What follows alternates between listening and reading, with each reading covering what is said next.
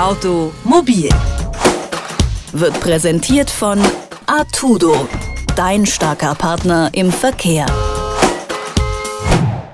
In den Niederlanden wird sie gerade getestet und in Frankreich ist die erste seit Ende Dezember im Einsatz. Die Rede ist von sogenannten Solarstraßen. Dabei fahren Autos wirklich auf den Panels, die den Strom erzeugen, etwa für die Beleuchtung am Straßenrand. Das ist ziemlich umweltfreundlich, aber auch kompliziert, denn die Straßen werden lange Zeit schwersten Belastungen ausgesetzt. Zudem verschmutzen sie schnell und auch das Warten ist im Betrieb nicht so einfach. Donald Müller-Judex hat sich als Gründer des Solarunternehmens SoulMove diesen Herausforderungen gestellt und gemeinsam mit Forschern zweier Fraunhofer Institute arbeitet er an photovoltaischen Straßenbelegen und über die wollen wir jetzt mit ihm sprechen. Ich sage schönen guten Tag, Herr Müller-Judex.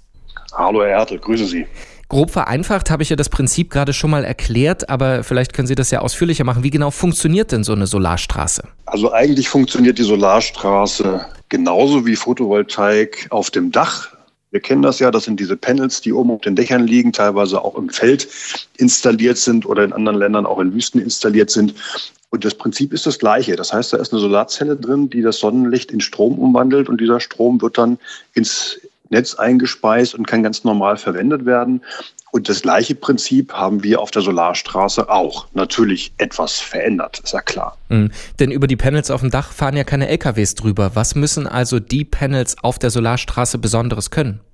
Also wie Sie gerade gesagt haben, natürlich müssen die die Belastung der LKWs ertragen können. Wenn man sich vorstellt, dass so ein 40 Tonnen an der Verbremsung macht, dann sind das ungeheure Kräfte, die da auf die Straße wirken. Und genau die muss die Oberfläche in der Lage sein aufzunehmen. Und so ist unser Modul auch konzipiert. Das heißt, wir haben auf der Oberseite ein spezielles Glas, der rutschfest ist, das auch die entsprechende Tragfähigkeit mitbringt, das sich nicht abreibt und das trotzdem genug Sonnenlicht durch das Glas lässt, sodass Strom erzeugt werden kann und das in gleicher Transmissionsstärke wie bei einem herkömmlichen Modul. Hm. Und die LKWs, die wiegen nicht nur viel, sondern die hinterlassen natürlich auch Dreck wie alle anderen Autos. Wie beugt man denn dem vor, dass diese Panels quasi nach wenigen Tagen komplett zugedreckt sind?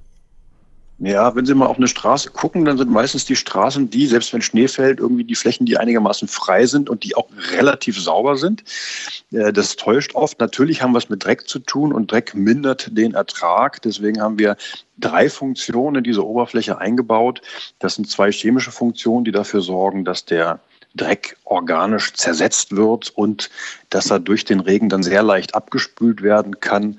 Das nennt sich äh, chemisch betrachtet Hydrophobie oder auch ein photokatalytischer Effekt. Das sind diese beiden chemischen Eigenschaften. Es gibt einen weiteren Effekt. Das Profil auf der Oberfläche ist so gestaltet, dass der Dreck im Schattenbereich dieser Profilbacken liegt. Das heißt also, wenn sich Dreck sammelt, macht das nichts. Wenn die Sonne scheint, und die scheint ja immer schräg auf so eine horizontale Fläche, dann liegt der Dreck im Schattenbereich. Deswegen kommt das Licht trotzdem, obwohl da also Dreck liegt, kommt das Licht trotzdem auf die photovoltaische Zelle und erzeugt Strom, wie wir es vom Dachinstallationen auch kennen. Hm. Und wenn so ein Panel ausfällt, muss es getauscht werden. Ansonsten muss es ja mindestens gewartet werden. Wie macht man das dann an einer vielbefahrenen Autobahn? Also diese vielbefahrenen Autobahnen, die kommen einem natürlich immer zuerst in den Sinn, wenn man an Solarstraßen denkt, weil es unglaublich große Flächen sind.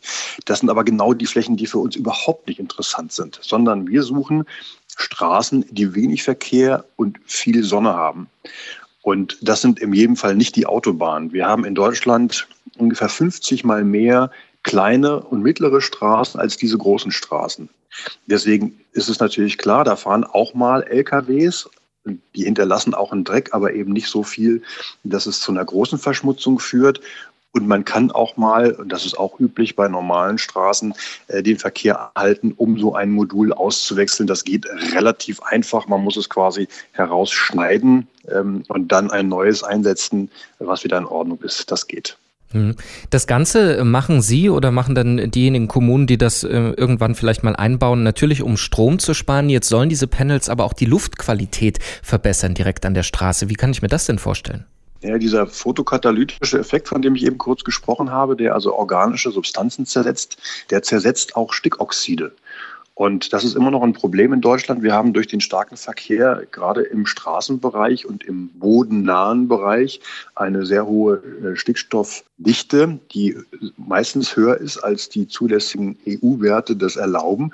Und deswegen ist es gut, wenn dort ein Material ist, was durch diesen photokatalytischen Effekt Stickoxide abbauen kann.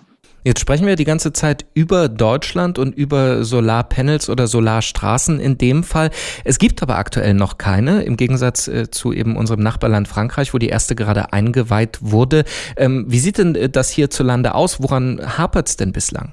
Naja, es hapert wie immer bei Startups natürlich an der umfangreichen Finanzierung. Die Franzosen haben fünf Millionen Forschungsbudget gehabt. Wir haben nicht mal ein Zehntel davon. Von daher etwas langsamer. Aber wir kommen dieses Jahr auch mit den ersten Straßenflächen. Wir werden also in der Nähe von Köln einen Radweg machen. Wir werden äh, eine Straßenfläche machen auf einem Testgelände. Und wir werden eine Testfläche auch in Berlin haben. Darüber hinaus in Los Angeles und in China und Korea auch Testflächen installieren. Also wir kommen jetzt auch aus der Reserve und werden zeigen, dass es funktioniert und wie es funktioniert. Hm. Glauben Sie aber, dass das darüber hinaus zu zeigen, wie es funktioniert, ein flächendeckendes Angebot irgendwann sein kann? Also, dass Straßen im großen Stil in Deutschland mit solchen Panels ausgebaut werden oder umgebaut? Ja, das ist etwas schwierig zu beurteilen. Also ich weiß zum Beispiel von China, dass die einen sehr großen Druck haben, die E-Mobilität zu stärken und auch was für ihre regenerative Energieversorgung zu tun. Da wollen die sehr, sehr viel investieren. In China könnte es also sein, dass der Ausbau mit Solarstraßen sehr schnell vorangeht. Wie das in Deutschland ist, weiß ich nicht. Das ist letztendlich eine politische Frage. Und wir haben ja in der Vergangenheit gesehen, dass politische Unterstützung sehr viel bewirken kann, aber auch genau das Gegenteil passieren kann, wie durch den Wegfall oder Kürzung der EEG-Umlage, ist quasi die gesamte Solarindustrie in Deutschland auch zusammengebrochen, was sehr schade ist. Aber ich denke, langfristig werden Solarstraßen ein Teil des Energiemixes ausmachen, den wir in der Zukunft haben werden. Denn wir wollen Atomkraftwerke abschalten, wollen auf Kohlestrom verzichten. Das heißt, wir werden sehr viel mehr Energie regenerativ erzeugen, zumal wir zukünftig auch elektrisch fahren werden und auch elektrisch heizen werden. Solarstraßen können Strom erzeugen und gleichzeitig die Luftqualität verbessern. Viele Firmen forschen daran, unter anderem Soulmove und mit Donald Müller-Judex, von denen haben wir über die Technologie und deren Zukunft gesprochen. Vielen Dank für das Gespräch. Danke Ihnen. Automobil wird präsentiert von Artudo, dein starker Partner im Verkehr.